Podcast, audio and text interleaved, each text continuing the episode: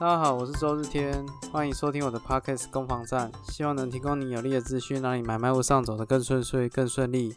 今天是我们的房新闻第十八集，那今天一样提供三则不动产新闻给各位做一个参考。那首先要讲到的是彭淮南换屋的事情。彭淮南在二零一七年有买了一个预售屋，那应该是最近刚交屋没有多久。那有就是有新闻有报道到这个消息。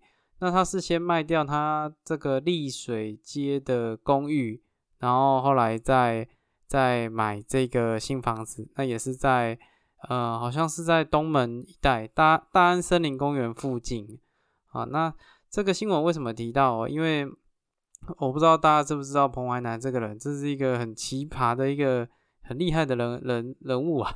哦，他虽然已经退休了，是以前的央行总裁。那他的一些事迹哦，待会也会谈到哦。那第二个要跟各位谈到的是预售屋的呃成本的问题哦。预售屋前一阵子财政部忽然发了一个，应该是行政命令啊，哦，就是发了一个不知道是公告还是行政命令，哦，去讲到说，呃，卖这个预售屋要缴纳的房地合一税，它的成本认列的方式会有所不同哦，这个。这个影响会是蛮大的，因为成本认列的方式哦，就会直接影响到税金哦，所以这个待会也会谈到，而且这新闻蛮大的哦，各各家新闻报道都有都有提到，那标题写的很耸动了，但但我个人认为影响没那么大，就是就就真的仅只是标题耸动而已，等一下也会提到。那第三者的话是跟各位聊聊地震啊，哦，地震其实是一个。呃，就是让人家会心里很不安的的一个自然灾变哦。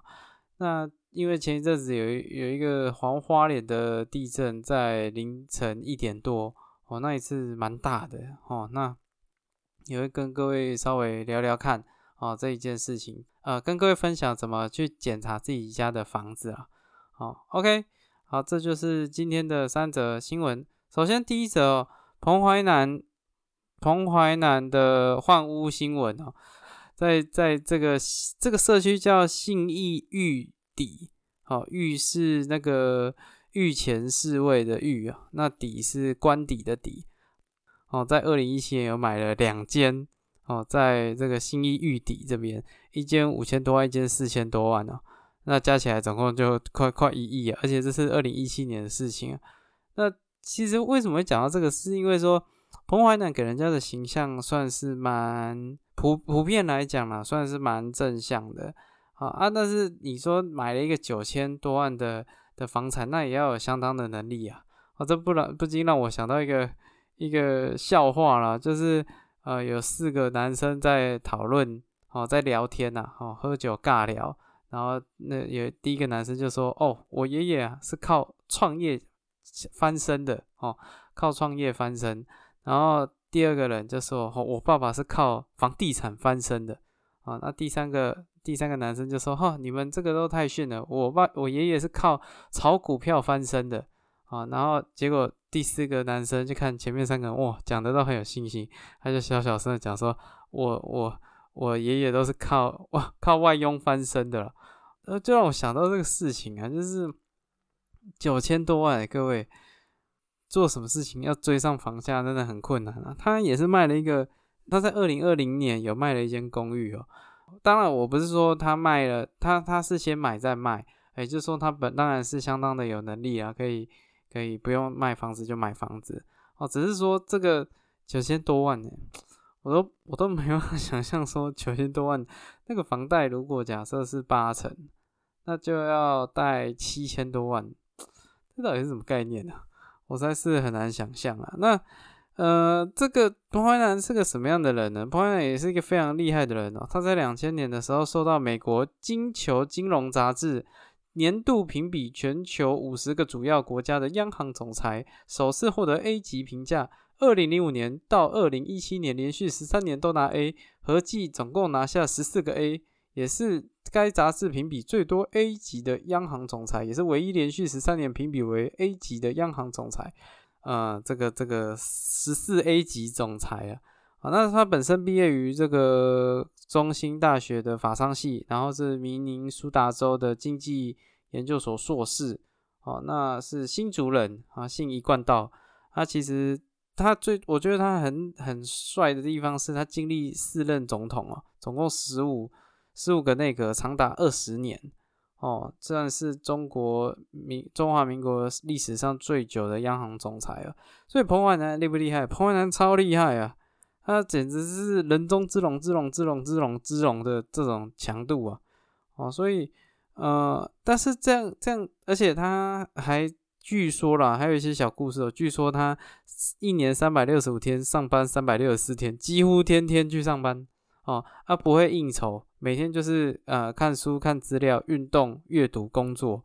哦，这这是很很很强啊，很自律，自律非常非常的严谨啊。哦，那这样的一个一个这么优秀的一个人才哦，那在近期啊，也也也也买了一个房子哦。那我我会讲这一则，是因为说，呃，他彭淮南给人家的形象，其实当然跟房价的这种高涨关联度不大了哈。你要说他的低利息的的低利率的政策影响到台湾的呃这个房价走势。呃，我觉得这个就看切入的角度不同，解读会有所不同啊。哦，只是说，嗯，像这样一个很正派的人啊，他还买了一个呃九千多万的房子，会让人家好有有一种感觉，就是哇，你其实呃可能也是赚蛮多的，或者是呃你是怎么这么有眼光好去买？现在那个房子应该有一亿一亿多了，一亿以上啊，哦。那只是我联想到另外一块是哦，就像就连这么优秀的人才哦，他他也是要这么这么高的房价，他也他也是买啊，他也是买啊，所以呃，近期实物上面啊，有遇到很多的消费者会会提出来说啊，现在房价这么高，到底能不能买啊？彭彭淮南虽然是在二零二零年哎二零一七年的时候买的，但是但是他最终还是买了嘛，他在这个退休后，他还是。呃，毅然决然买了一个九千多万的房子哦，所以我觉得你说要不要买？我觉得如果有这个需求，当然就买啊。为什么彭淮南买在这个地方？哎，讲白的，就是他不想要离他原本的生活圈太远嘛。啊，他可能以前的习惯就是要去大安公园散步啊，他不希望退休之后就这个这个习惯就没有了哦。所以其实如果你有钱啊，要住哪边？哦，都是都是很 OK 的，选择权都在自己的手上啊。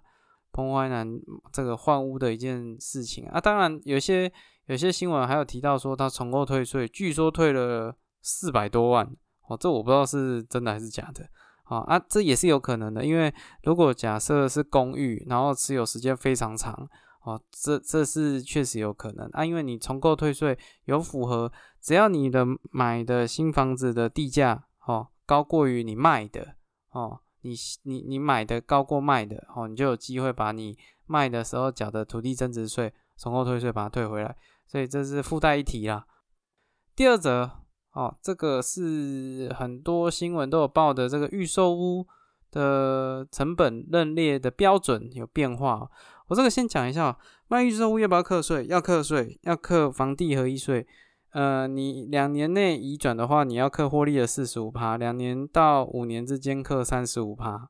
哦，也就是说，如果你买了，哦，你很有眼光，你买了，好像你可能假设啦，去年你你去年年初买的，你可能现在都有五十万以上的获利。可是如果你现在卖的话，哦，你去年年初买，你今年就拿出来卖，那你要就要被克四十五趴。那但是政府也也也当然所谓的获利啦，获利就要扣掉这个这个成本嘛。好，所以。成本的认列越高，你当然就呃获利就越低，获利越低，你被课的税就越低。OK，好，大概这这逻辑。那现在忽然这个财政部忽然出手了，哦，写的很可怕，什么逃命草啦，寒冬要来了啊，哦，政府关门啊，或者说哦讲的好像世界要崩塌一样。这这个最差最差大概讲白的，最多最多可能就差十二万的税金。哦，这个我已经有算过了，最多最哎，这最多最多差十三点五万的税金，这最多差距是这样。好，那你说哦，十三点五万也很多，呃，但但应该没有到这个逃命草啊、寒冬啊这么这么严重的的说法了，因为它是这样的，就是第一个最重要的事情是房地合一的算法，它有分成两种，第一种是列举，第二种是标准。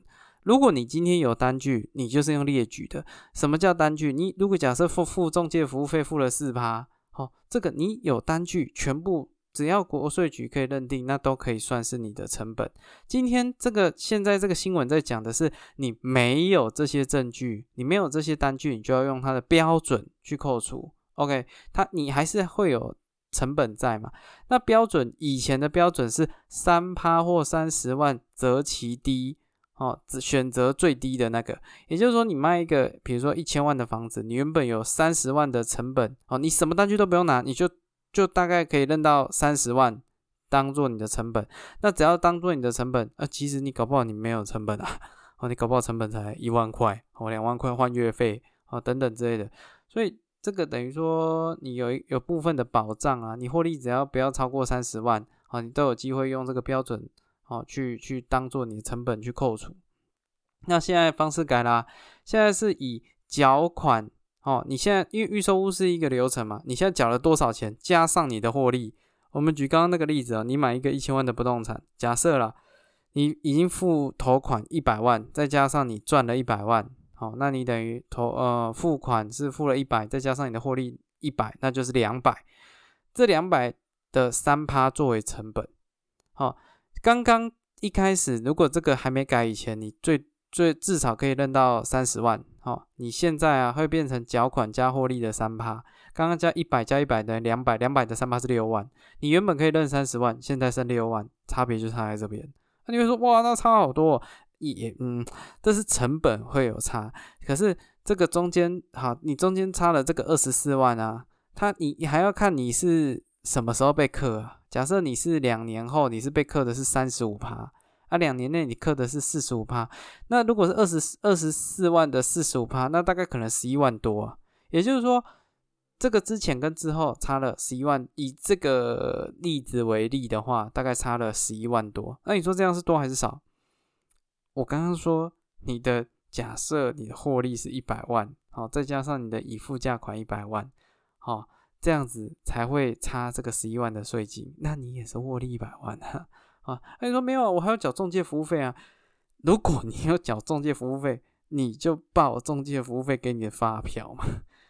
刚刚这些都讲的是没有单据的情况下，成本计算方式有所改变。你如果列举的可以更高，你当然报列举的。你服务费如果付到五趴了，哦，你这个觉得是中介超棒，你付到他五趴，你就说啊五趴。五趴就当都是你的成本，因为你已经缴出去了。所以这整件事情最重要的，先看说列举对你比较有利，还是标准对你比较有利。如果列举对你比较有利，你就不用考虑这一则新闻啊。所以他讲的那种危言耸听的什么什么哇，这个这个房市急转弯哦，这个这个预售屋这个末世末世逃命潮啊，我觉得这太夸张了啊。哦，没标题可以写，所以只要你今天是这个列举比较划算，请你报列举，列举不行，你再报标准啊，不然标准会不会有差？会有差，差的就那十几万的十来万，最多哦，我算完是最多差十三点五万的税金，好像算有点复杂，我我这个不不讲解，但最最多差距就这样，啊，就这样，哦，所以你说。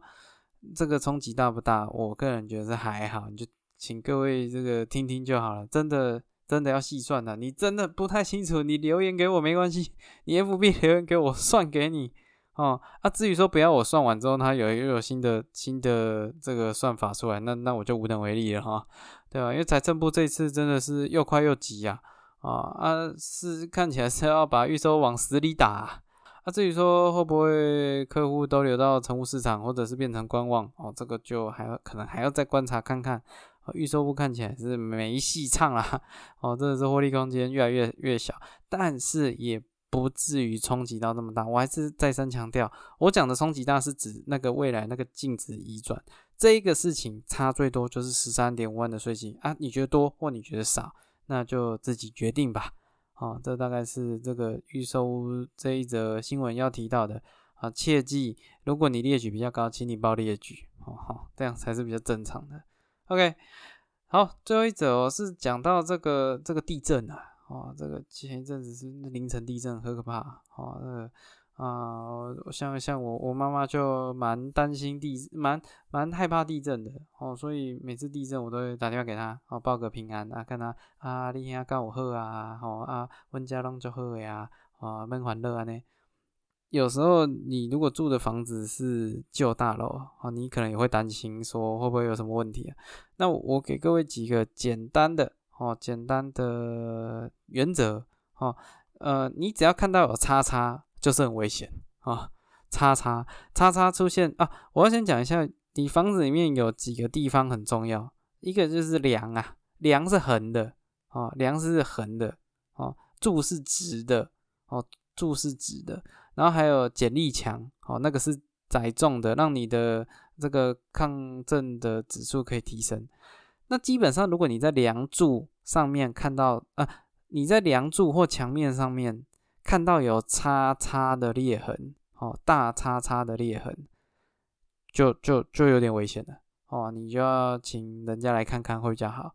好，啊，第二个，如果你看到它的，呃，这个。最上端、下端或最呃，如果是柱子的最上缘、最下缘，哦，有裂痕，或者是梁的左右两侧，哦，跟别人接在一起的那那个地方有裂痕，那个也很危险，哦，就是接可以说是 怎么讲接接触点嘛，它跟其他梁柱的接触点，那那附近有裂痕就很危险，哦，就就就叉看到叉叉跟。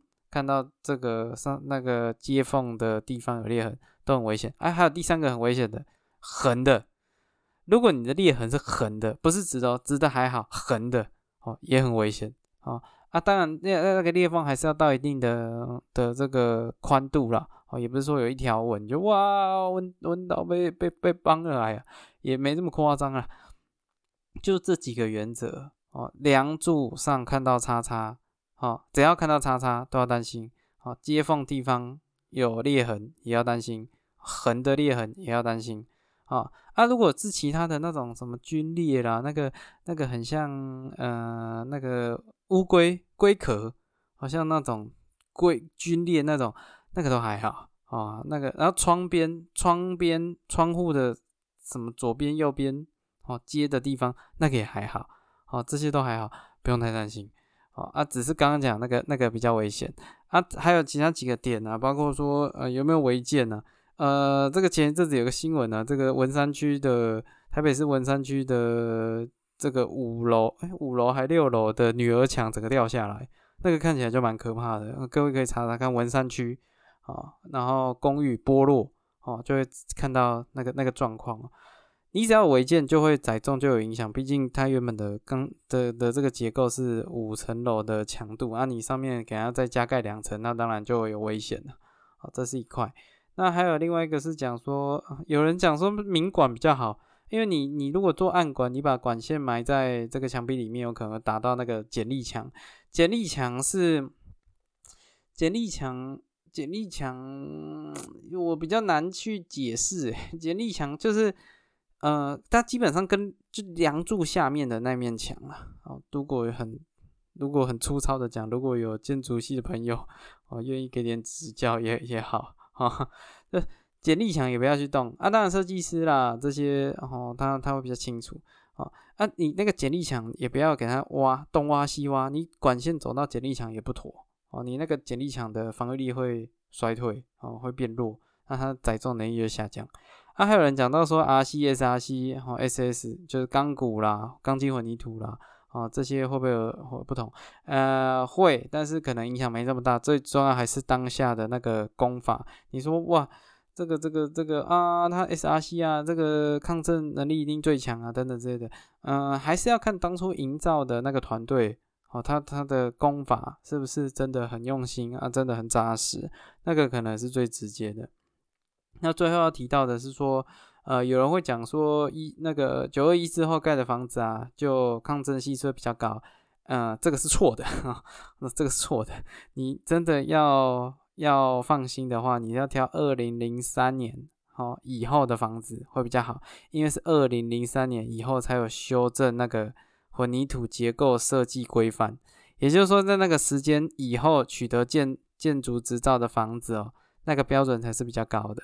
好，二零零三年各位记好。